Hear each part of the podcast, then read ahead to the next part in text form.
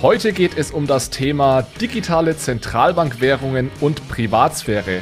Dazu habe ich mir Jonas, Johannes, Benjamin und Matthias eingeladen, denn zusammen haben wir ein Forschungspapier veröffentlicht, in dem wir zeigen, wie man digital und anonym bezahlen kann, ohne gegen Regulierungen wie beispielsweise Geldwäscherichtlinien zu verstoßen.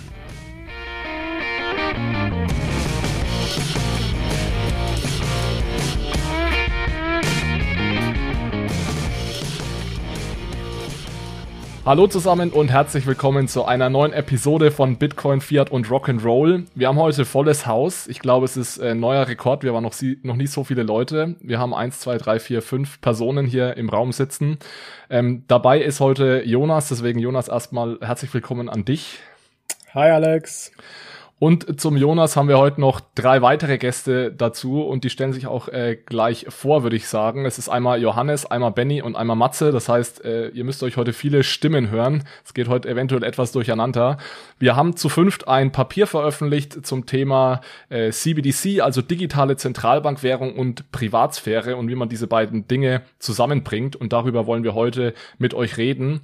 Bevor wir ins Detail gehen, würde ich aber wie gesagt eine kleine Vorstellungsrunde machen und und ähm, ja, lass uns doch vielleicht mit dem Johannes beginnen. Johannes, einmal an dich. Gerne, ja, toll, dass ich hier heute sein kann, zusammen mit den Co-Autoren. Genau, mein Name ist Johannes Sedelmeier. Ich promoviere seit ungefähr drei Jahren in Bayreuth, bin auch wissenschaftlicher Mitarbeiter äh, bei Fraunhofer, der Projektgruppe Wirtschaftsinformatik des äh, Fraunhofer FIT und beschäftige mich da sehr stark mit Blockchain und verwandten Technologien. Also ursprünglich mal mehr Fokus auf Blockchain, auch private Blockchains, die im Industriekontext verwendet werden, dann aber immer stärker auch in Richtung der Schwierigkeiten, die Blockchain-Technologie in der Anwendung hat, also sehr stark Performance- und Privacy-Probleme und bin dann in dem Kontext auch so ein bisschen in kryptografische Verfahren eingestiegen, mit dem man diesen Schwierigkeiten begegnen kann. Vor der Promotion habe ich mal einen Bachelor in Mathematik und einen Master in theoretischer Physik gemacht, habe also so einen kleinen Fachwechsel hinter mir und deswegen liegen mir auch die technischen Themen sehr, sehr nahe. Wunderbar, vielen Dank, Johannes. Dann geht's ähm, auch nach Bayreuth verm vermutlich ein paar Kilometer weiter eventuell äh, zu Benny und Matze. Ihr sitzt zusammen, stellt euch doch gerne auch beide mal vor. Sehr gerne, auch danke äh, an dich, Alex, für die Einladung. Mein Name ist äh, Benjamin Schellinger. Ich bin Kollege vom äh, Johannes Sedelmeier und auch von Matthias Babel. Bin auch wissenschaftlicher Mitarbeiter am Fraunhofer FIT, ähm, auch Mitarbeiter des Fraunhofer Blockchain Labors und äh, promoviere im Bereich Wirtschaftsinformatik an der Universität Bayreuth. Ähm, ich habe auch einen kleinen Fachwechsel hinter mir. Ich komme leider nicht ganz so aus der mathematischen, äh, technischen, physischen äh, Richtung, sondern aus äh, dem klassischen BWL-Kontext. Habe meine Masterarbeit dann aber stärker im Finance-Bereich, speziell zu Kryptowährungen geschrieben. Habe dann an der Hochschule Augsburg zunächst äh, auch äh, Vorlesungen zu äh, Kryptowährungen und so weiter ähm, gehalten und bin dann in, an der Universität Bayreuth in den Forschungsbereich jetzt äh, hinsichtlich äh, Wirtschaftsinformatik gelandet. Und dort sind vor allem meine Forschungsschwerpunkte seit ungefähr einem Jahr ähm, Decentralized Finance, äh, Digital Assets, äh, Digital Currencies, ähm, wo jetzt auch der Bogen zu spannen wäre hinsichtlich äh, CBDCs ähm, und schaue mir das auch mehr im Detail an, ähm, bin auch dabei, mich auch technisch weiter zu ähm, da zu vertiefen und bin in diesem, in dieser Fünfergruppe, wie wir sie heute sind, so ein bisschen das Bindeglied zwischen den Techies, würde ich jetzt mal sagen, und den Ökonomen. Und dann würde ich auch gleich kurz das Wort noch an Matze geben, dann kann der sich auch noch kurz vorstellen. Danke. Mein Name ist Matthias Babel. Ich habe jetzt meinen Master abgeschlossen in Informatik. Da ging es in erster Linie um sichere digitale Identitäten, SSI, und ähm, wie man die mit Hilfe von generischen Zero-Knowledge Proofs implementieren kann. Die generischen Zero-Knowledge Proofs die verwenden wir auch ähm, in unserem CBDC-Proposal, weswegen sich da dann auch der Bogen ganz schön schließt.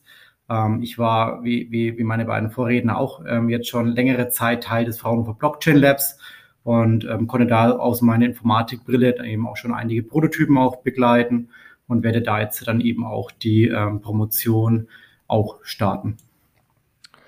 Ja, wunderbar, vielen Dank. Äh, Jonas, ich schlage mal vor, dass wir die Runde vielleicht kurz komplettieren. Vielleicht äh, sagst du noch mal zwei Sätze zu dir und dann mache ich dasselbe und dann sind wir einmal durch. Sehr gerne. Also Jonas Groß mein Name. Ähm, auch komisch, sich im eigenen Podcast vorzustellen, aber denke ich auch mal ganz, ganz sinnvoll, nachdem auch Leute gefragt hätten, wer wir denn eigentlich sind und wer den Stimmen zuzuordnen sind. Deswegen genau ganz kurz. Ich, ähm, ja, wenn man so will, äh, steuere die ökonomische Expertise mit dazu. Das heißt, ich promoviere gerade ähm, auch an der Universität Bayreuth zum Thema CBDCs, äh, Digital Currencies und Monetary ähm, Policy, beschäftige mich da viel mit so mathematischen DSG-Modellen, aber in dem, in dem äh, Komplex äh, natürlich auch mit dem Thema jetzt Privatsphäre, wie wir es gerade machen und bin äh, unter anderem auch Co-Host dieses äh, wundervollen Podcasts.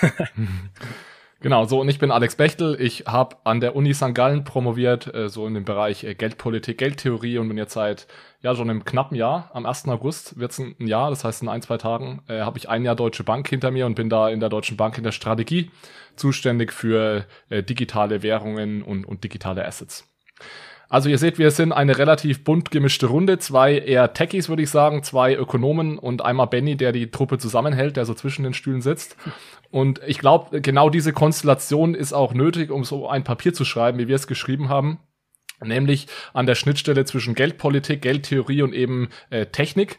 Wir haben uns angesehen, ob denn eine digitale Zentralbankwährung genutzt werden könnte, um anonyme Zahlungen zu tätigen. Und da haben wir einen sehr konkreten Vorschlag gemacht, den haben wir in einem Papier aufgeschrieben. Das Papier teilen wir natürlich mit euch in den Show Notes. Wer sich das aber nicht antun möchte, dieses Papier zu lesen, für den haben wir heute äh, uns überlegt, dass wir das einmal ähm, ja in 40, 45 Minuten mal sehen, ob wir es schaffen, zusammenfassen und äh, sozusagen für euch aufbereiten. Und um das Ganze ein Stück weit zu motivieren, Jonas, würde ich mal die erste Frage an dich stellen. Und das ist immer die schwierigste Frage, finde ich, wenn es um Research geht. Fass doch mal in wenigen Sätzen zusammen, was wir in diesem Papier machen, was wir finden, worum es geht und was so der, der Kern äh, des Papiers ist und unsere Contribution. Oh, viele, viele Fragen. Ähm, sehr gut. Ja, genau. Also um zu starten, du hast es schon gesagt, Alex, es geht uns um das Thema Privatsphäre. Das heißt, wir schauen uns an, wie man Privatsphäre konkret in einem CBDC-System umsetzen kann. Allerdings nicht nur das, sondern wir gucken uns neben der Privatsphäre auch die rechtliche Dimension an. Das heißt, wir schlagen ein, konkret ein System vor, das nicht nur komplette Privatsphäre ermöglicht, sondern auch in Einklang mit Regulatorik steht. Das heißt, vor allem, wenn es um regulatorische Maßnahmen wie äh, Geldwäschebestimmungen oder Antiterrorfinanzierung geht. Das heißt, wir wollen nicht nur ein perfekt privates System ermöglichen, sondern ein System, was, wie gesagt, sowohl Privatsphäre als auch regulatorische Compliance ermöglicht. Genau, da bringen wir ja die, eben diese zwei Felder zusammen. Und bevor wir jetzt noch weiter ins Papier gehen, würde mich noch mal eine Sache interessieren. Und äh, das vielleicht mal an Johannes die Frage. Äh, wie bist du denn auf das Thema CBDC gekommen oder wie kam es dazu, dass du dachtest, äh, das Themengebiet, mit dem ich beschäftige oder die, diese Technologie, die kann man ja auch auf CBDCs anwenden? Also ursprünglich wahrscheinlich wie, wie ganz viel so in dem Space durch das Thema Blockchain, weil eben ja auch für digitale Zentralbankwährungen ganz oft diskutiert wird, dass Blockchain da entscheidende Vorteile bieten könnte, aber man ist sich auch immer nicht hundertprozentig sicher, ob das jetzt schon die geeignete Technologie ist. Das heißt also, da gibt es eigentlich im Moment sehr viele Freiheitsgrade, die geprüft werden, inwiefern man so eine digitale Zentralbankwährung denn technisch umsetzen würde und ob da Blockchains Vorteile bieten oder nicht. Und in dem Kontext von Blockchain stellt sich eigentlich das Thema Privacy immer besonders stark, weil ja bei einer Blockchain eigentlich jeder Knoten, der bei dieser Blockchain beteiligt ist, dieselben Daten verarbeitet und entsprechend, wenn ich also Daten auf diese Blockchain schreibe, sehen die auf einmal ganz viele. Ob das jetzt eine zugangsbeschränkte Blockchain ist, bei der das dann nur beispielsweise die Banken oder sonstige nationale Autoritäten sehen oder vielleicht sogar jeder, der bei der Blockchain mitmachen möchte. Jedenfalls muss man da immer besonders stark aufpassen. Und deswegen ist, glaube ich, wenn man sagt, man möchte eine digitale Zentralbankwährung auf einer Blockchain laufen lassen, das Privatsphäre-Thema besonders wichtig. Aber selbst wenn keine Blockchain im Spiel ist, ist das Thema Privatsphäre eigentlich immer noch sehr, sehr wichtig. Und jetzt haben sich eben besonders im Blockchain-Kontext eben viele neuartige oder fortschrittliche kryptografische Verfahren eben schon teilweise durchsetzen können, um diesen Nachteilen zu begegnen. Und die kann man dann natürlich auch wunderbar auf eine digitale Zentralbankwährung anwenden. Das heißt also, man hat schon mal einen Sandkasten, ne? man weiß noch nicht, wie die digitale Zentralbankwährung aussehen soll und man kann sich jetzt vorstellen, dass da ganz viele tolle Technologien zusammengeführt werden könnten. Und auf der anderen Seite haben wir aber auch einen großen Bedarf an einer Privatsphäre schützenden digitalen Zentralbankwährung, weil das eben, ich denke, das werden wir auch später noch ein bisschen im Detail besprechen, so eine Art USP auch sein könnte, beispielsweise von einem digitalen Euro, das typischerweise der private, äh, der private Sektor nicht äh, bieten wird. Ja, also ich, ich glaube, du hast Du hast gerade eine ganz wichtige Sache gesagt. Erstens der Bedarf äh, für Privatsphäre und zweitens hast du das Thema Blockchain erwähnt. Ich würde mal das Thema Blockchain und inwieweit wir Blockchain nutzen in unserem Vorschlag noch nach hinten stellen. Da sollten wir auf jeden Fall drüber reden und wir dieses andere Thema äh, ja Privatsphäre nach vorne nehmen und dann vielleicht nochmal zurück an, an Jonas. CBDC und Privatsphäre, also digitale Zentralbankwährung und Privatsphäre. Warum passt das zusammen oder warum sollte man das gemeinsam denken, diese beiden Dinge? Ja, also Privatsphäre ist natürlich vor allem dann wichtig, wenn es um vertrauliche Informationen geht. Ne? Und das ist, denke ich, in diesen ganzen Zahlungssystemen auf jeden Fall der Fall, weil man da natürlich wirklich sehr vertrauliche Informationen hat, die möglicherweise die Leute auch einfach nichts angeht, was man kauft, äh, mit wem man Transaktionen tätigt und so weiter.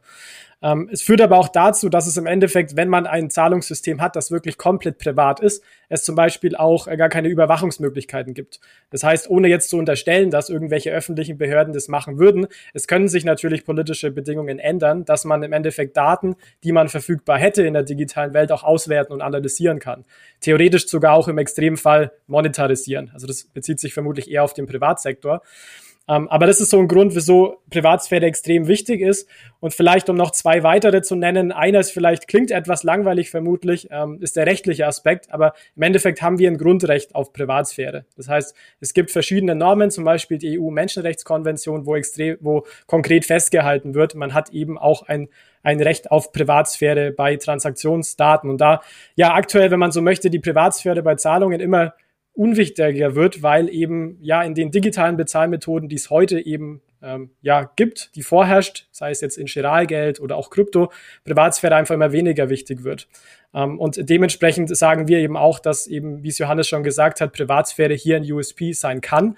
Und interessanterweise auch von der, in der Konsultation der EZB, wir haben es in dem Podcast auch schon mehrfach thematisiert, auch als wichtigste Bedingung, Grundvoraussetzung von den europäischen Bürgern für ähm, einen digitalen Euro genannt wird. Und das hat uns eben auch dahingehend motiviert, dieses Thema uns ganz, ganz äh, hoch auf die Fahne zu schreiben.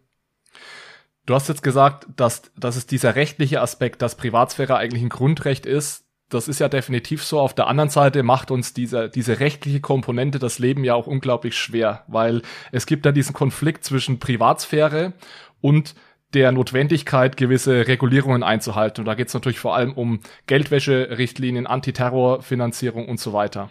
Vielleicht kannst du da mal ganz kurz, und ich glaube, das ist ja auch so ein Stück weit der Kern unseres Papiers, dass wir die versuchen zumindest, und wir glauben, wir schaffen das auch, diesen Konflikt ein Stück weit aufzulösen und eben diesen ähm, gleichzeitig die Anonymität garantieren, aber uns eben auch an die Antiterrorfinanzierungsrichtlinien und Anti-Geldwäsche-Richtlinien halten.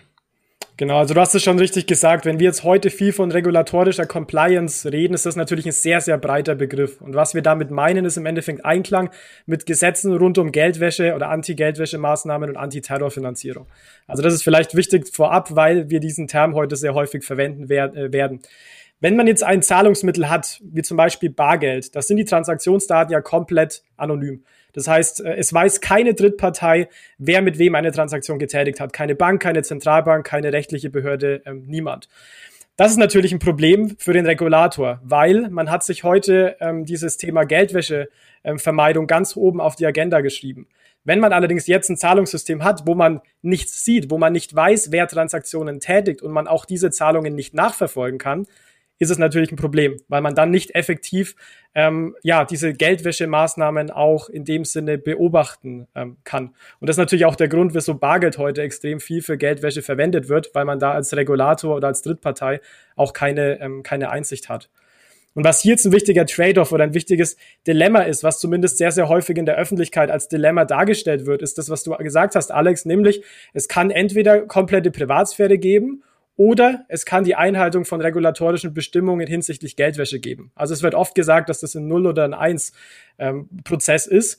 Allerdings zeigen wir eben in dem Paper auch auf, dass das eben im Endeffekt nicht so sein muss, sondern dass sich Privatsphäre und Compliance sehr wohl ähm, vereinen ähm, können. Und wie genau, denke ich, gehen wir jetzt im, im eben Folgenden drauf ein. Genau, ich denke, das ist die, die Frage aller Fragen, wie wir das hinbekommen. Vielleicht erstmal noch, bevor wir darüber reden, welche Lösungsansätze gibt es denn generell aktuell private Transaktionen umzusetzen. Vielleicht mal eine Frage an dich, äh, Matze. Vielleicht kannst du mal ein, zwei Beispiele nennen. Es geht jetzt gar nicht unbedingt darum, andere Lösungsansätze, die auch versuchen, dieses Dilemma zu lösen, sondern welche Lösungsansätze gibt es denn generell im digitalen Raum, private Zahlungen zu tätigen? Also ich denke, so, so der aktuell bekannteste ähm, Vertreter für ähm, private Zahlungen im digitalen Raum ist aktuell Zcash ist basierend auf ähm, Zero Knowledge Proofs. Zero Knowledge Proofs sind ein ganz, ganz heikles, interessantes kryptografisches Thema. Ähm, kurz zusammengefasst kann man mit Zero Knowledge Proofs ähm, Statements beweisen und ähm, die Korrektheit dieser Statements beweisen, ohne jedoch ähm, mehr die Information selbst, dass das Statement korrekt ist, veröffentlichen zu müssen. Und ähm, genau die, diesen Twist ähm, nehmen sich da eben viele Leute zunutze und implementieren dann eben Zahlungssysteme, mit denen man sicherstellen kann, dass beispielsweise ähm, kein Double Spanning passiert, also dass Token nicht mehrmals ausgegeben werden können. Ähm, und ähm, hierdurch ist es dann eben möglich, dass man Transaktionen tatsächlich vollkommen privat ähm, darstellen kann. Problematisch ist es natürlich aber auch wieder dadurch, dass ähm, es halt auch 0,0 Regulatoriken dazu gibt. Also ähm, wenn, wenn Transaktionen zu 100 Prozent privat ablaufen können, ähm, passiert dann natürlich auch einiges an Schlechtes und werden auch negative Dinge finanziert. Und deswegen sind solche ähm, Privacy Preserving Coins oft auch ähm, stehen, stehen oft auch in der Kritik. Also ich glaube, was man sagen kann, ist dieses Problem, nenne ich es jetzt mal, dass man digital und 100% anonym bezahlen kann, das ist, glaube ich, schon lang gelöst, also das ist möglich. Was schwierig ist, ist es, digital zu bezahlen, 100% anonym zu sein und sich gleichzeitig an die, an die Regeln zu halten, um das nochmal deutlich zu machen, das ist genau diesen zusätzlichen Schritt, äh, den wir gehen. Jetzt gibt's da ja auch, vielleicht Matze nochmal an dich die Frage, jetzt gibt's da ja auch Hardware-basierte Lösungen dafür. Vielleicht machst du nochmal klar, dass, was jetzt der Unterschied zwischen unserem Software-basierten Ansatz ist und den, diesen Hardware-basierten Ansätzen, die es da heute schon gibt. Genau. Also wir kennen das ja auch schon von der Geldkarte beispielsweise, dass wir ähm, auf, auf einer EC-Karte, wie wir sie alle in unserem Geldbeutel haben, ähm, auch Geld speichern können. Das hat aber einfach den Nachteil, dass ähm, solche hardwarebasierten Systeme relativ teuer und auch schwer in der Wartung sind, ähm, wenn sie tatsächlich dann in den Produktivbetrieb übergehen. Ähm, da man, wie man sich vorstellen kann, sehr viele Personen natürlich so, so ein Hardware-Modul, wenn es einfach nur eine EC-Karte ist, in der Hosentasche haben. Und die Token werden dann eben direkt auf dieser, ähm, oder, oder das Geld wird direkt auf dieser Karte gespeichert. Ähm, hat man jetzt einen, einen, einen versierten Hacker gefunden, der es natürlich schafft, vielleicht mal so eine Karte zu hacken, ähm, sind natürlich die Tore dann offen, Geld zu produzieren, das eigentlich gar nicht existiert. Und dadurch, dass wir da eigentlich auch ein sehr dezentrales System haben, ähm, kann es unter Umständen sehr spät erst auffallen. Und wenn es dann auch auffällt, ist natürlich auch wieder sehr schwer, die einzelnen Karten aus dem Verkehr zu ziehen und ähm, dieses komplette Zahlungsmittel auch irgendwie wieder ein bisschen zurückzubauen. So, und da gehen wir jetzt eben den Ansatz, dass wir sagen, okay, diese ähm, ja, diese großen Nachteile, die sich daraus ergeben, einfach ähm, durch das Management ähm, einer solchen Lösung, möchten wir umgehen, indem wir sagen, wir haben trotzdem irgendwie ein, ein softwarebasiertes System, kein hardwarebasiertes System, wo wir Double Spending eben nicht über irgendwelche ähm, ja, Hardware lösen, die sicherstellt, dass ähm, gewisse Spielregeln eingehalten werden, sondern wir lösen das über ein zentrales Register. Nur mit dem Unterschied, ähm, dass das zentrale Register nicht öffentlich macht, wer wie viel Geld an wen sendet, sondern ähm, dies eben trotzdem, ja, ich sage sag jetzt mal, Privacy Preserving, also Privatsphäre wahrend vonstatten gehen kann. Und das schaffen wir eben über Zero Knowledge Proofs, brauchen dafür aber eben auch irgendwie eine gemeinsame äh, Wahrheit, dadurch, dass wir eben dann sicherstellen können, dass wir ähm, keine Mehrfachausgaben von Token haben, also sogenannte Double Spans. Ja, also du teaserst schon so ein bisschen äh, unsere, unsere Lösung. Bevor wir dazu kommen, noch eine, eine äh, Frage, weil wir haben jetzt darüber gesprochen, dass es Privacy Coins gibt, die erlauben anonyme Zahlungen, aber sind nicht regulatorisch konform. Wir haben jetzt äh, gelernt, dass es hardwarebasierte Möglichkeiten gibt, die dieses Dilemma eventuell sogar lösen könnten. Aber die sind mal mindestens schwer zu handeln, ja, eventuell sogar auch ein bisschen fehleranfälliger. Und dann gibt's ja noch äh, die, den dritten Lösungsansatz, und Jonas, vielleicht mal an dich. Da war zum Beispiel die EZB sehr aktiv schon 2019. Da, die haben von Anonymity Vouchers gesprochen. Vielleicht kannst du da mal einen Satz dazu sagen. Die behaupten ja im Endeffekt auch, dass sie dieses Problem lösen aus, wir sind anonym, aber gleichzeitig regulatorisch compliant. Genau, also in dem Kontext fand ich sehr erfreulich, dass sich die EZB auch 2019 schon damit beschäftigt hat, also im Endeffekt schon vor knapp zwei Jahren. Ähm, wo ich ein bisschen Probleme mit dem Ansatz sehe, ist, dass es heißt Anonymity, ähm, Anonymity Voucher, das heißt Anonymität, aber dass es in dem Sinne für mich, nach zumindest der Definition, die ich im Kopf habe, keine wirkliche Anonymität ist. Weil was das im Endeffekt heißt in diesem System, ist zum Beispiel, dass ähm, bezüglich einer, einer sogenannten ähm, ähm, äh, ja, Behörde, die im Endeffekt überprüft, also Anti-Geldwäsche-Richtlinieneinhaltung ähm, überprüft, dass gegenüber diese Behörde, wenn man einen bestimmten Voucher mit anhängt, die Transaktionsdaten nicht preisgegeben werden. Allerdings weiß immer die eigene Bank über die Transaktionen Bescheid. Das heißt, wir gehen in unserem Paper wirklich den Ansatz, dass wir sagen, für uns heißt komplette Privatsphäre, wenn eine Zahlung anonym ist. Das heißt, man weiß nicht, ähm, wer der Sender und wer der Empfänger ist. Man kann den als, als aus Drittparteien nicht zurückverfolgen und auch nicht den Transaktionsbetrag. Und das ist eben in dem Proposal nicht der Fall, weil zwar diese Behörde nicht mitbekommt, wer die Zahlung sendet, aber die eigene Bank schon. Und das ist in dem Sinne nicht die Privatsphäre, die wir uns ähm, ja vorstellen und auch was wir unter Privatsphäre oder voller Privatsphäre in unserem Konzept verstehen. Ja, ich glaube, das ist ein ganz wichtiger Punkt, was wir eigentlich meinen, wenn wir privat sagen oder anonym. Und wir haben da auch lange diskutiert und haben da die Literatur oh, gewälzt. Ja. Und es ist unglaublich, da war ich selbst überrascht, wie viele verschiedene Definitionen es von Privatsphäre oder Privacy oder Anonymität gibt. Dazu jede wissenschaftliche Richtung ihre eigene Definition.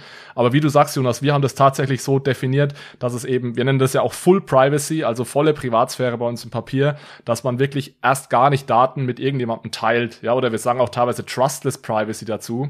Ganz, ganz viele Rückmeldungen, die ich jetzt bekommen habe, nachdem wir unser Papier da mal veröffentlicht haben, war, was ist denn, wenn die EZB im Nachhinein die Regeln ändert oder da heimlich irgendwelche Hintertürchen einbaut?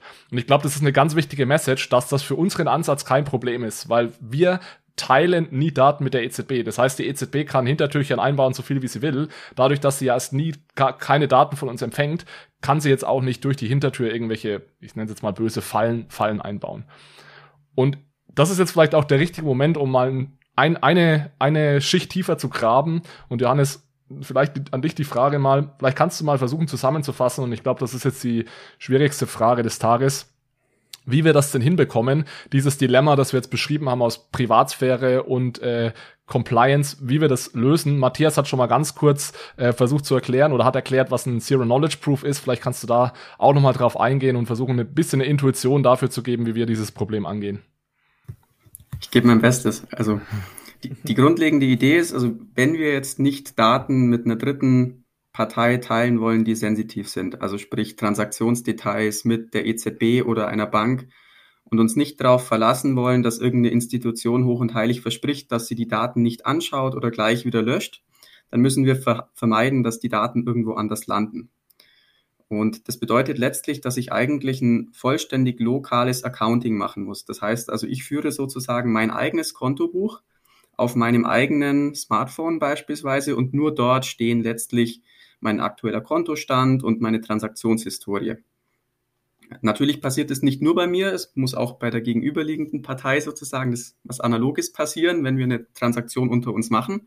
Aber letztlich ist die Idee, dass Transaktionsdetails nur auf den Endgeräten der jeweiligen Nutzer, die zu dem Account gehören, liegen und die Zentralbank oder andere äh, Beteiligte in dem System keinerlei personenbezogene Transaktionsdetails bekommen. Das heißt also, die kriegen eigentlich nur kryptografischen Kauderwelsch zu sehen, mit dem sie aber, und das ist total wichtig, nachprüfen können, dass dieses lokale Accounting auf den jeweiligen Endgeräten der Nutzer den Regeln des Geldsystems entspricht. Damit eben nicht der Nutzer was auch immer er gerade mit seinem Account machen möchte. Ich multipliziere mal eben meinen Kontostand mit 10 oder ich ziehe bei mir nur einen Euro ab und mein Gegenüber bekommt 10 Euro dazu und so weiter. Solche, solche nicht legitimen Operationen muss sozusagen das System vermeiden. Und der eigentlich einfachere Fall, das zu tun, das ist der über sichere Hardware. Also da passiert eigentlich gedanklich auch nichts anderes. Also dieser Kryptochip, der schwer zu hacken ist, der stellt sozusagen sicher, dass alle Regeln eingehalten werden. Der lässt mich nur Operationen machen, die in Ordnung sind. Aber da haben wir eben das Problem, dass wir da immer wieder Sicherheitsrisiken ähm, gefunden haben. Side-Channel-Attacken, wir kennen das vielleicht auch von der Intel SGX. Jedes Vierteljahr gibt es wieder einen neuen Angriff drauf und man kann sich relativ sicher sein, wenn man ein paar Millionen in die Hand nimmt, dann kann man das Ding knacken. Und deswegen setzen wir eben auf diese kryptografischen Verfahren und Zero-Knowledge-Proofs machen eigentlich relativ viel ähnlich wie diese sichere Hardware, nur eben nicht aufgrund des Vertrauens darin, dass der Chip irgendwie besonders gut gebastelt ist, sondern letztlich ein Vertrauen in mathematisch-kryptografische Protokolle, die in den letzten Jahren, Jahrzehnten entwickelt wurden. Lass mich da mal kurz reinspringen, Johannes, um das nochmal zusammenzufassen. Also wir haben im Endeffekt, wenn wir eine Zahlung tätigen wollen, dann haben wir als Endnutzer initiieren diese Zahlung mit unserer, mit unserem Smartphone, nenne ich es jetzt mal ganz einfach. Die das Kassenbuch, also das Ledger, das Kassenbuch des Geldsystems wird ja aber zentral bei der Zentralbank verwaltet. Das heißt, irgendwie muss ja das, was ich auf meinem Smartphone mache, muss ja dann irgendwie mal zur Zentralbank kommen, damit die Zentralbank diese Zahlung auch registrieren kann in ihrem Kassenbuch, weil erst dann ist, gilt die Zahlung ja als finalisiert. Und du sagst jetzt gleichzeitig aber, es gibt diesen Datentransfer, aber das, was ich der EZB da sende, ist nicht, sind nicht die Details zu der Zahlung selbst, also dass ich diese Zahlung getätigt habe, wie hoch der Betrag war, wann ich die getätigt habe, an wen und so weiter, sondern was ich der Zentralbank zeige, ist nur ein Beweis dafür, dass ich mich an gewisse Regeln gehalten habe. Und vielleicht genau. kannst du den Punkt nochmal genauer erklären, wie wir das hinbekommen, dass man eben nur diesen Beweis sendet, aber so ein Zahlungssystem trotzdem funktionieren kann. Genau, also man kann sich das, ich weiß nicht, ob äh, Hashes äh, bei dem Podcast bekannt sind, also so ein kryptografischer Hash, das ist letztlich eine Funktion, die kann man sich so wie eine Art Fingerabdruck von meinem aktuellen Kontostand oder von meinem aktuellen Account sozusagen vorstellen. Das heißt also, der wird, äh, da werden die Bits schön gemischt, so dass es letztlich nicht rückwärts rechenbar ist, aber letztlich habe ich so einen eindeutigen Fingerabdruck von meinem Accountstand, so dass ich nachweisen kann, dass mein Account zu diesem Fingerabdruck passt, aber aus dem Fingerabdruck sehe ich nicht die Account-Details. Und letztlich schicke ich jetzt nie die Account-Details an die Zentralbank, sondern ich schicke ihr immer nur den Fingerabdruck äh, meines Accounts. Und wenn ich eine Tra Transaktion tätigen möchte, schicke ich ihr letztlich einen Beweis, dass da ein alter Fingerabdruck ist, der zu meinem alten Accountstand gehört, und einen neuen Fingerabdruck, der zu dem neuen Accountstand gehört, und beweise jetzt, dass der Übergang zwischen diesen beiden Fingerabdrücken letztlich den Regeln des Zahlungssystems entspricht. Das heißt also, dass bei den Account-Zuständen, die sich hinter diesen Fingerabdrücken befinden, zum Beispiel die Differenz der beiden Kontostände vor und nach der Transaktion, genau dem entspricht, was auch bei der anderen Partei passiert ist. Genau, also wenn du den Beweis schickst, ich habe meinen Kontostand um 50 Euro erhöht, muss irgendjemand anders den Beweis schicken und ich habe meinen um 50 äh, Euro äh, verringert und ihr schickt den Beweis mehr oder weniger gleichzeitig oder kann auch getrennt sein, aber sagen wir mal gleichzeitig an die EZB und die EZB sagt dann, okay, check, ähm, es wurde jetzt hier kein Geld vermehrt, sondern es ist nur Geld von A nach B geflossen. Oder um vielleicht genau. noch ein zweiten, zweites kurzes Beispiel zu nennen, was so Regeln sein könnten. Und da kommen wir dann genau zu diesem Compliance-Thema. Gerade so bei Geldwäsche und so sind die Regeln ja oft, dass ein, eine Zahlung unter einem gewissen Betrag sein muss. Na, bei Bargeld ist es heute 10.000 Euro, bei, bei E-Geld sind es tatsächlich nur 150 Euro im Monat sogar, nicht pro Zahlung, sondern im Monat. Und das könnte man dann eben auch beweisen, ja, dass man sagt, mal, diese Zahlung war jetzt unter dem Betrag X und damit beweise ich der Zentralbank, dass ich mich an die Regeln halte. Genau. Und was da eben noch total wichtig ist, ist, dass dieser Begriff Account, der klingt immer irgendwie so nach, das ist so eine Art Pseudonym von mir. Ne? Also ich habe jetzt irgendwie eine Seriennummer, da sieht man zwar nicht sofort, wie es ist, aber irgendwie, wenn man das Ganze lang genug beobachtet, dann weiß man, ah ja, das ist immer wieder der, die gleiche Partei und irgendwann kann man dann vielleicht Rückschlüsse ziehen. Das ist bei uns nicht der Fall. Also wir verlassen uns nicht drauf, dass niemand mit Data Analytics oder so auf diese Hashes schaut und die sich irgendwie referenzieren, sondern wir machen das ähnlich wie Zcash. Wir brechen sozusagen komplett diese Transaktionshistorie, sodass keine Partei außer mir selbst sehen kann, dass verschiedene Fingerabdrücke von diesen Accountständen zu dem gleichen darunterliegenden Account gehören. Das bedeutet also, wir haben da wirklich eine vollständige Anonymisierung und damit diese Anonymisierung funktioniert, müssen wir uns auch nicht auf dritte Parteien verlassen, die versprechen, nichts weiter zu sagen, sondern wir können anhand der Daten, die wir abschicken, letztlich mathematisch nachvollziehen, dass wir keine sensitiven Daten, aus denen man irgendetwas rauslesen kann, außer der Account wurde ordnungsgemäß geführt. Ähm, weitere Informationen lernt die EZB nicht. Und das ist letztlich auch genau die Definition von einem Zero-Knowledge-Proof. Da steckt irgendwie kein Wissen drin. Die EZB lernt sozusagen oder die Zentralbank lernt nichts außer dem, was sie unbedingt lernen muss. Und insbesondere, was muss sie lernen? Dass alle Regeln des Geldsystems eingehalten wurden. Was muss sie nicht lernen? Wer gerade mit wem eine Transaktion über welchen Betrag getätigt hat. Eine ganz wichtige Sache, und da würde ich dann nochmal zu, zu Benny und Matze schalten nach Bayreuth. Eine ganz wichtige Sache, die wir hier implementieren, oder sicherstellen müssen, ist, glaube ich, der richtige Ausdruck, ist, dass jeder Teilnehmer an unserem Netzwerk sich nur einen Account anlegen kann. Weil was wir ja im Endeffekt machen wollen, ist, wir wollen implementieren, dass sich an gewisse Grenzwerte gehalten wird. Das heißt, wir müssen verfolgen können, diese eine Person hat in diesem Monat nur maximal Betrag X umgesetzt, ja, oder Be Zahlungen mit Betrag X gemacht. Und vielleicht deswegen mal an euch die Frage, vielleicht Benny magst du anfangen und leitest dann an den, an den SSI-Experten Matze äh, weiter. Ähm, wie, wie schaffen wir es denn sicherzustellen, dass sich wirklich nur jeder nur einen Account äh, anlegen kann in unserem System? Also vielen Dank für die Frage nach Bayreuth. Also ich kann mal den Start machen, aber würde dann auch äh, sehr schnell an meinen kompetenten Techie-Experten weitergeben. Also prinzipiell ist die Idee, dass wir das Konzept von äh, Self-Sovereign Identities, äh, sprich digitalen Identitäten nutzen, und da ist die Idee, dass wir, wie auch heute, jeder hat einen ganz normalen Personalausweis, der von einer ja, ähm, vertrauensvollen äh, Behörde ausgestellt worden ist, dass wir das Ganze im digitalen Raum replizieren. Und wir dann versuchen, diese, diese digitale Identität sozusagen zu verknüpfen mit unserem Konto, dass wir in unserem, ja, in dem Zahlungssystem der EZB, das wir uns dann so vorstellen, ähm, nutzen können, dass das verknüpft ist, dass jede Person maximal nur einen Account, also ein Konto ähm, führen kann und somit dann zu verhindern, dass eine Person mehrere verschiedene ähm, Konten ähm, eröffnen kann, wie es denn heute auch der Fall im, in der Krypto-Space ähm, äh, oder der Kryptowährungs-Community ähm, der Fall ist. Wenn ich mir jetzt zum Beispiel Zcash, Monero oder Bitcoin und so weiter anschaue, da gibt es keine ähm, ja, Limitierung der Eröffnung der, ähm, der Wallet-Adressen, die ich hier, ähm, ähm, ja, die, die, die mich hier, äh, die mir das verbieten, sondern ähm, ich kann da unzählig viele ähm, Konten führen.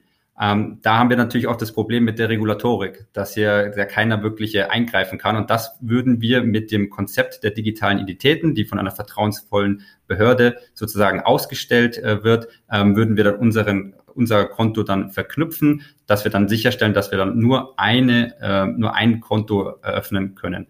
Ähm, ein bisschen mehr Kontext, ein bisschen mehr Detail dazu kann dann auch noch der äh, Matze dazu geben. Genau, ich denke, äh, da, da muss man eigentlich gar nicht mehr so viel hinzufügen. Ähm, das ist eigentlich schon, schon sehr, sehr umfassend jetzt erklärt. Wichtig ist einfach, dass ähm, wir davon ausgehen, A, wir haben schon irgendwie auch ähm, einen digitalen Personalausweis. Das ist natürlich eine wichtige Voraussetzung dafür unseren Ansatz. Ähm, und B, jeder Bürger europaweit oder deutschlandweit oder allgemein ähm, innerhalb des Zahlungssystems hat eben genau einen dieser Personalausweise. Also wir führen die Eindeutigkeit des Personalausweises dann eben auf die Eindeutigkeit des Accounts eben auch zurück. Und ähm, wir gehen eben davon aus, oder, oder wir verwenden da auch wieder so, sogenannte Hash-Funktionen und so weiter, wie auch der Johannes schon kurz ähm, angemerkt hatte. Und der Vorteil von diesen Funktionen ist, dass bei gleicher Eingabe kommt immer das Gleiche raus. Also die sind sozusagen deterministisch.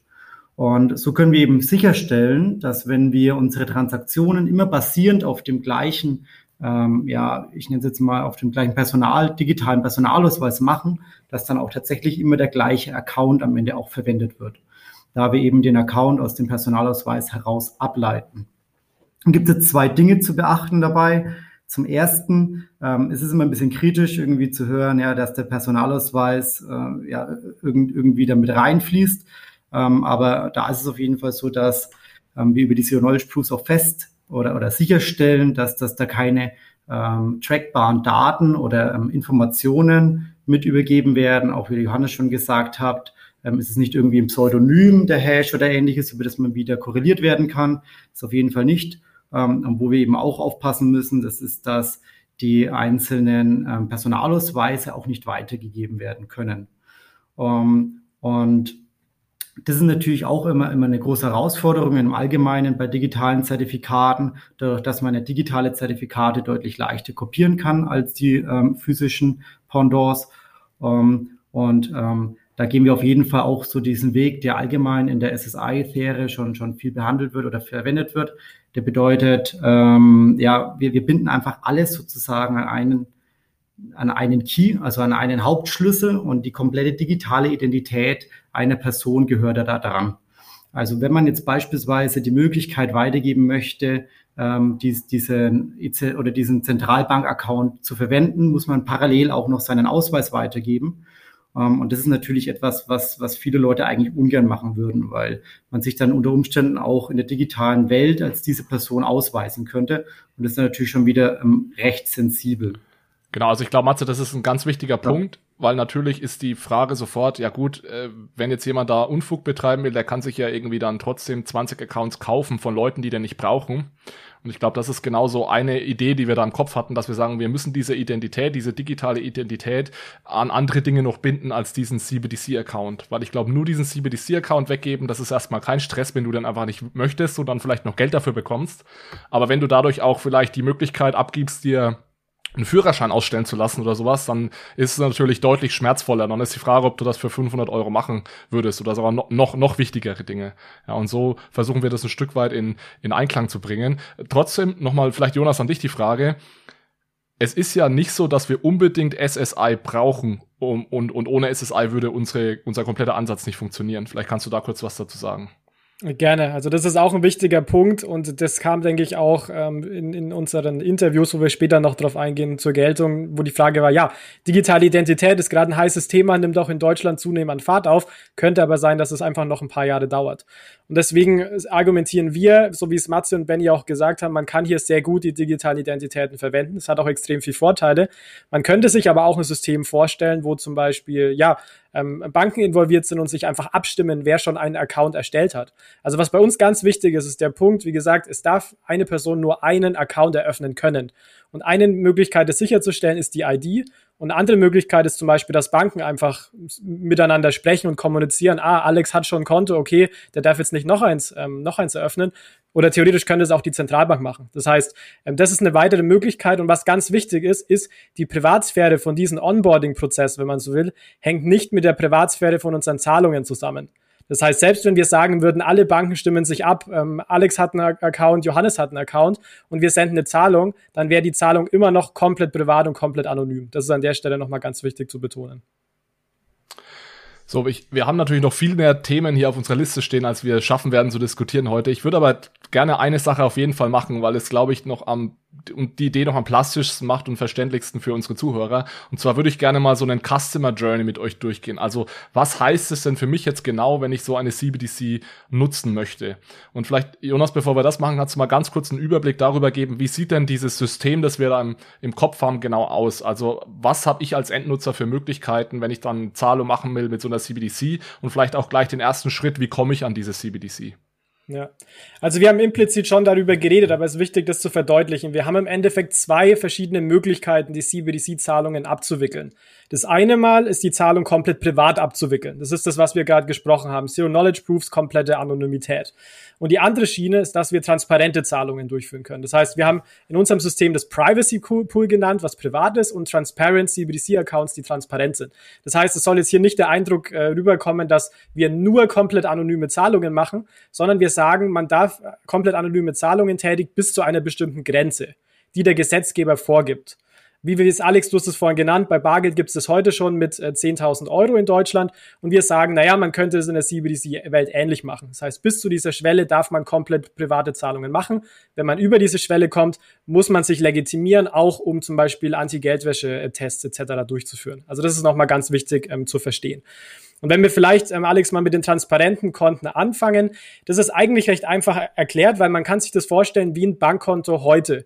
Das heißt, man hat da eine App, sagt, man möchte ein Konto eröffnen und was im Endeffekt bei uns passiert, ist, dass eine Bank oder ein äh, Payment Service Provider, wie wir es nennen, involviert ist und dann praktisch für uns dieses Konto einrichtet. Was aber wichtig ist, und das ist der Hauptunterschied zum Bankkonto, ist, es ist im Endeffekt ja eine CBDC. Das heißt, es ist Zentralbankgeld, was im Endeffekt im Hintergrund dann bewegt wird. Das heißt, von der User Experience sehr ähnlich zum heutigen, heutigen Geldsystem, zum heutigen Chiralgeld, aber aus Geldperspektive und aus Risikoperspektive eben Zentralbankgeld und kein Chiralgeld.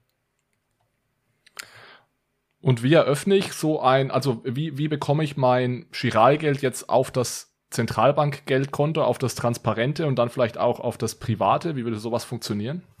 Ja, also eigentlich ähm, im Endeffekt ganz einfach über eine App. Also man stellt sich das vor, man hat eine Anwendung, wo man sagt, okay, ich möchte jetzt da gerne ähm, transparentes CBDC haben. Das heißt, ich, ich drücke da im Endeffekt auf den Knopf und sage, ich möchte das, äh, oder gehe zu meinem Bankberater und sage, ich möchte gerne Chiralgeld in CBDC konvertieren.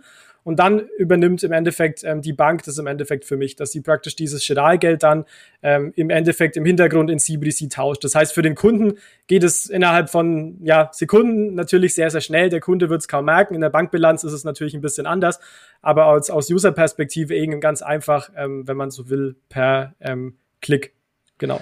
Ja, du hast jetzt gerade gesagt, da geht es ganz schnell. Das ist, glaube ich, auch ein wichtiges Thema, das wir mal ansprechen sollten. Und vielleicht an dich die Frage, Johannes, wie ist es denn mit der Geschwindigkeit? Und vielleicht kannst du in die Antwort direkt mit reinpacken, ob wir denn Blockchain verwenden oder nicht. Weil bei Blockchain ist ja immer das erste Thema, ja, kann sowas überhaupt skalieren? Also vielleicht die erste Frage, nutzen wir Blockchain? Und die zweite Frage, wie lange dauert es dann, so eine Zahlung zu tätigen und so einen Proof zu erstellen? Und, und funktioniert es überhaupt? Oder muss ich dann immer eine halbe Stunde warten mit meinem Smartphone, bis die Zahlung abgewickelt ist?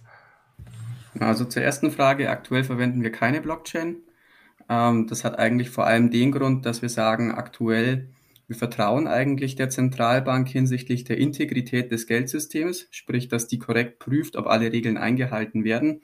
Und letztlich diktiert ja ohnehin die Zentralbank zum Beispiel die Geldmenge. Ähm, das bedeutet also, wenn wir weiterhin wollen, dass Zentralbanken Geldpolitik machen, müssen die auch weiterhin die Möglichkeiten haben, Einfluss auf das System zu nehmen dann brauchen wir keinen Konsensmechanismus, denn dann entscheidet einfach die Zentralbank, was sie macht.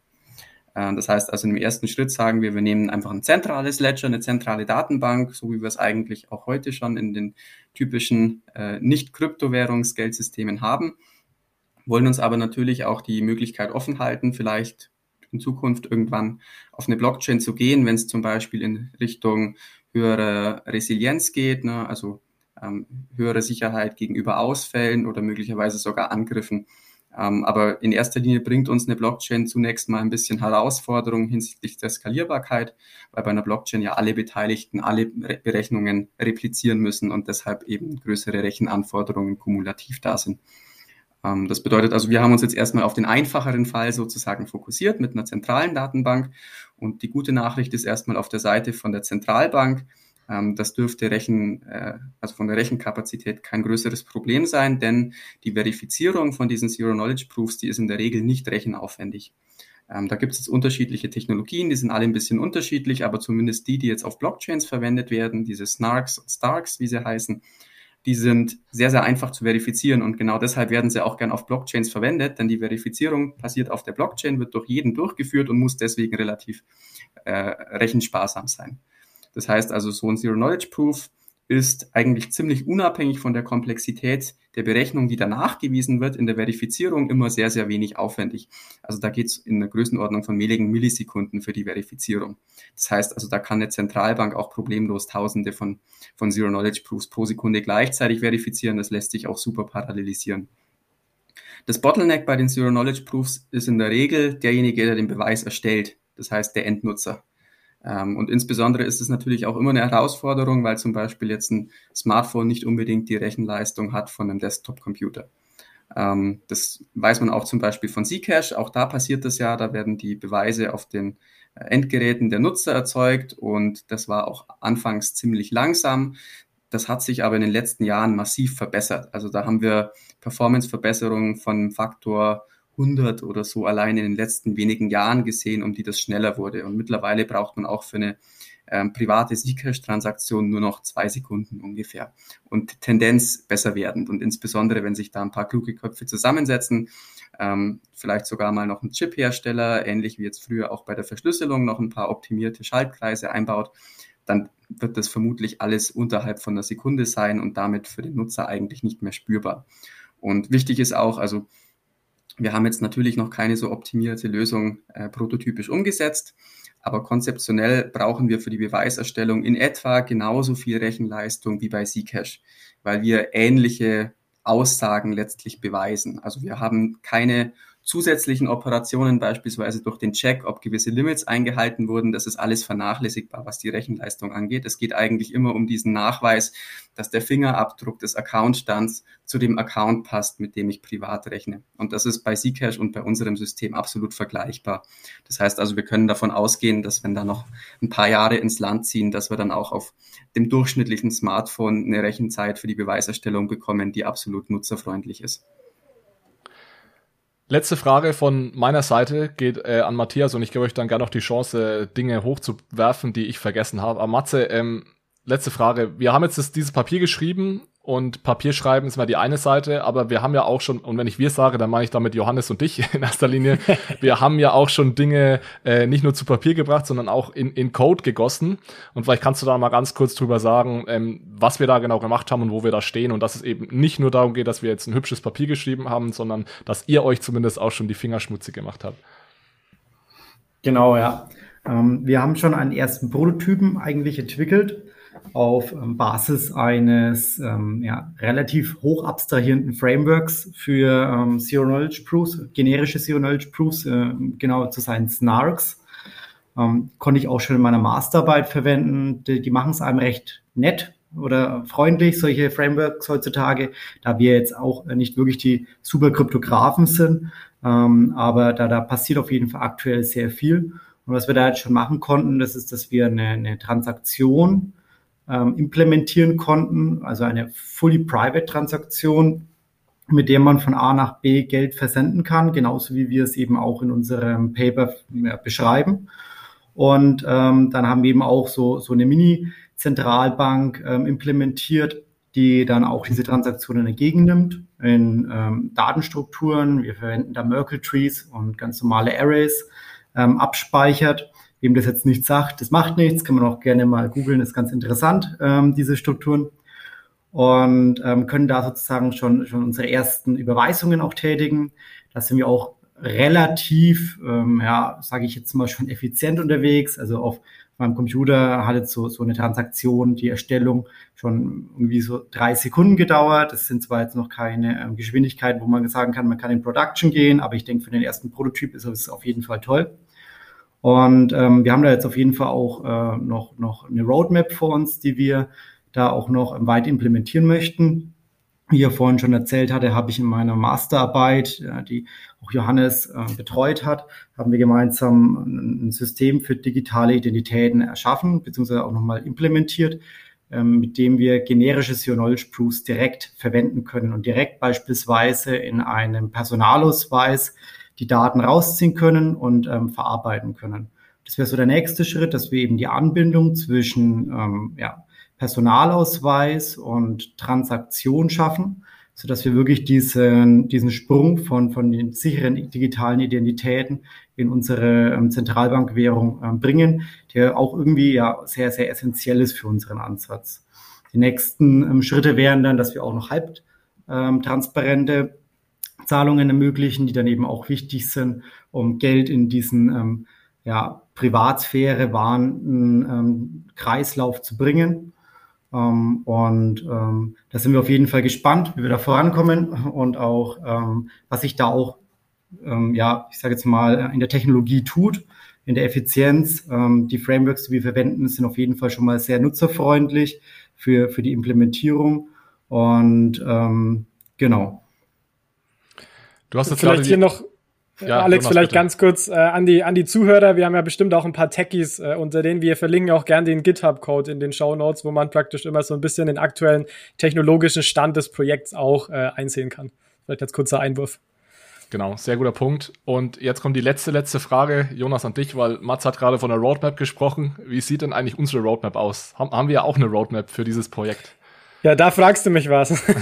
nee, genau, also uns war natürlich wichtig, jetzt dieses Konzept mal, äh, mal zu veröffentlichen. Das ist uns auch gut gelungen. Wir sind auch sehr froh über das, äh, das Feedback, hat anscheinend auch einiges an Interesse geweckt. Deswegen werden wir damit natürlich ähm, ja jetzt auch weitermachen. Also dahingehend, dass wir dieses Papier, was wir jetzt geschrieben haben, auch noch bisschen umschreiben. Also bisschen ist wahrscheinlich gut gesagt, aber so umschreiben werden, um das praktisch ähm, im akademischen Kontext auch äh, veröffentlichen äh, können. Wir sind auch am überlegen, ob wir noch eine, eine kürzere Version auch Richtung digitalen Euro noch, noch schreiben werden, also wie man das ähm, in dem konkreten Kontext auch, auch adressieren kann. Also das wären gerade aktuell so die so die nächsten äh, die nächsten Schritte. Und ich würde aber Alex, bevor wir beenden, noch mal die letzte letzte letzte Frage aufgreifen und würde da den Ball zum Benny noch mal spielen, weil ähm, ich im Endeffekt finde, dass was ich ganz spannend finde an dem Projekt ist eben zum einen, dass wir einen Prototypen, ähm, also was heißt ich sage wir, also vor allem natürlich unser Techie-Teil des Teams äh, mitgebaut hat, aber ich finde es auch interessant und das grenzt uns auch von aktuellen Konstrukten ab, dass wir das extrem auch mit externen Parteien evaluiert haben. Also das heißt, wir haben wirklich hier sehr viele Inter Interviews geführt und da, Benny, vielleicht an dich, vielleicht magst du ganz kurz noch zum Ende hin äh, kurz ausführen, ja, wie wir das denn gemacht haben, also mit wem wir da denn so gesprochen haben und wo wir uns da Feedback auch eingeholt haben. Sehr gerne. Ich versuche mich kurz zu fassen und den verbleibenden paar Minuten, die wir noch haben. Also natürlich haben wir auch das Paper insgesamt, äh, das wir jetzt ähm, erstmal im Preprint äh, veröffentlicht haben, nicht einfach unstrukturiert äh, zusammengefasst und alle unsere Ideen irgendwie mal runtergeschrieben, sondern von Anfang an uns überlegt, ähm, auch eine Forschungsroadmap aufgeworfen, mit welchem Forschungsansatz wir denn da auch ähm, sozusagen unterwegs sind. Da haben wir uns dann auch aus der Wirtschaftsinformatik einem Design Science Research Ansatz bedient. Das heißt, dass wir zunächst mal eine Anforderungsanalyse äh, machen, wie denn so unsere ja, Softwarelösung denn aussehen soll. Und im nächsten Schritt dann das Ganze auch ähm, sozusagen, nachdem wir die Anforderungen sozusagen ähm, ja, erhoben haben aus der Literatur, ähm, auch aus verschiedenen äh, Gesprächen etc., das Ganze dann konzeptionell als aber auch dann in Code äh, gegossen haben und in weiteren Schritten äh, vor allem dann iterativ mit verschiedenen Stakeholdern aus verschiedenen Branchen ähm, Interviews geführt haben. Ich glaube, ähm, könnt mich gerne korrigieren, wir haben über 22, 23, 24 äh, Interviews geführt mit mehr als 50 ähm, verschiedenen ähm, ja, top ich glaub, knapp also, unter 50, ja. ja. Knapp unter 50 ähm, Top-Experten aus verschiedenen Bereichen ähm, unser, unseren Vorschlag für eine Art digitalen äh, Euro mal vorgestellt. Da haben wir dann auch unter anderem ja, unsere Anforderungsanalyse nochmal kurz ähm, ja, abgeglichen, haben dann aber auch sehr stark unseren Vorschlag, also auch die Themen, die wir jetzt hier in den letzten ja, 50 Minuten besprochen haben, auch äh, den verschiedenen äh, Stakeholdern vorgestellt um da auch Feedback einzuholen, an welche Sachen wir denn gar nicht gedacht haben. Und äh, unter anderem ist es da halt wichtig, dass wir da sehr breit aufgestellt waren und da jetzt nicht primär nur mit den Ökonomen gesprochen haben oder nur mit den Techies, sondern da wirklich ähm, eine breite Palette an äh, Personen angesprochen haben, die verschiedene Bereiche abdecken. Da zählen dann unter anderem Zentralbanker dazu, dann verschiedene Akademiker, ähm, auch Personen, die sich äh, verstärkt mit Kryptographie äh, befassen, auch äh, Zahlungsdienstleistern, ähm, auch Personen von Banken, aber auch äh, Personen von öffentlichen Behörden und ähm, auch Personen, die sich auch in der Wirtschaftsinformatik mit der, ähm, mit der Forschungsmethode auskennen. Also wirklich sehr interdisziplinär und auch wirklich wahnsinnig viele verschiedene Facetten und auch Feedback einzuholen, dass wir dann auch ähm, über mehrere Iterationsstufen dann das, äh, das unterschiedliche Feedback dann auch äh, eingearbeitet haben, auch evaluiert haben. Und das ist aktuell auch äh, der Stand, der auch dann sozusagen zu lesen ist. Aber ähm, Jonas, wie du schon gesagt hast, da gilt es dann auch noch mal äh, ein paar mehr Schleifen zu drehen, das Ganze dann noch mal Richtung ähm, akademische ja, Qualität hin, ähm, noch mal ein bisschen ähm, fein zu justieren und das sind dann auch die nächsten Schritte. Ja, danke Benny und danke Jonas, dass du das Thema nochmal hochgeworfen hast. Genau deswegen wäre jetzt auch äh, meine le letzte Frage gewesen, ob ich was vergessen habe, ja.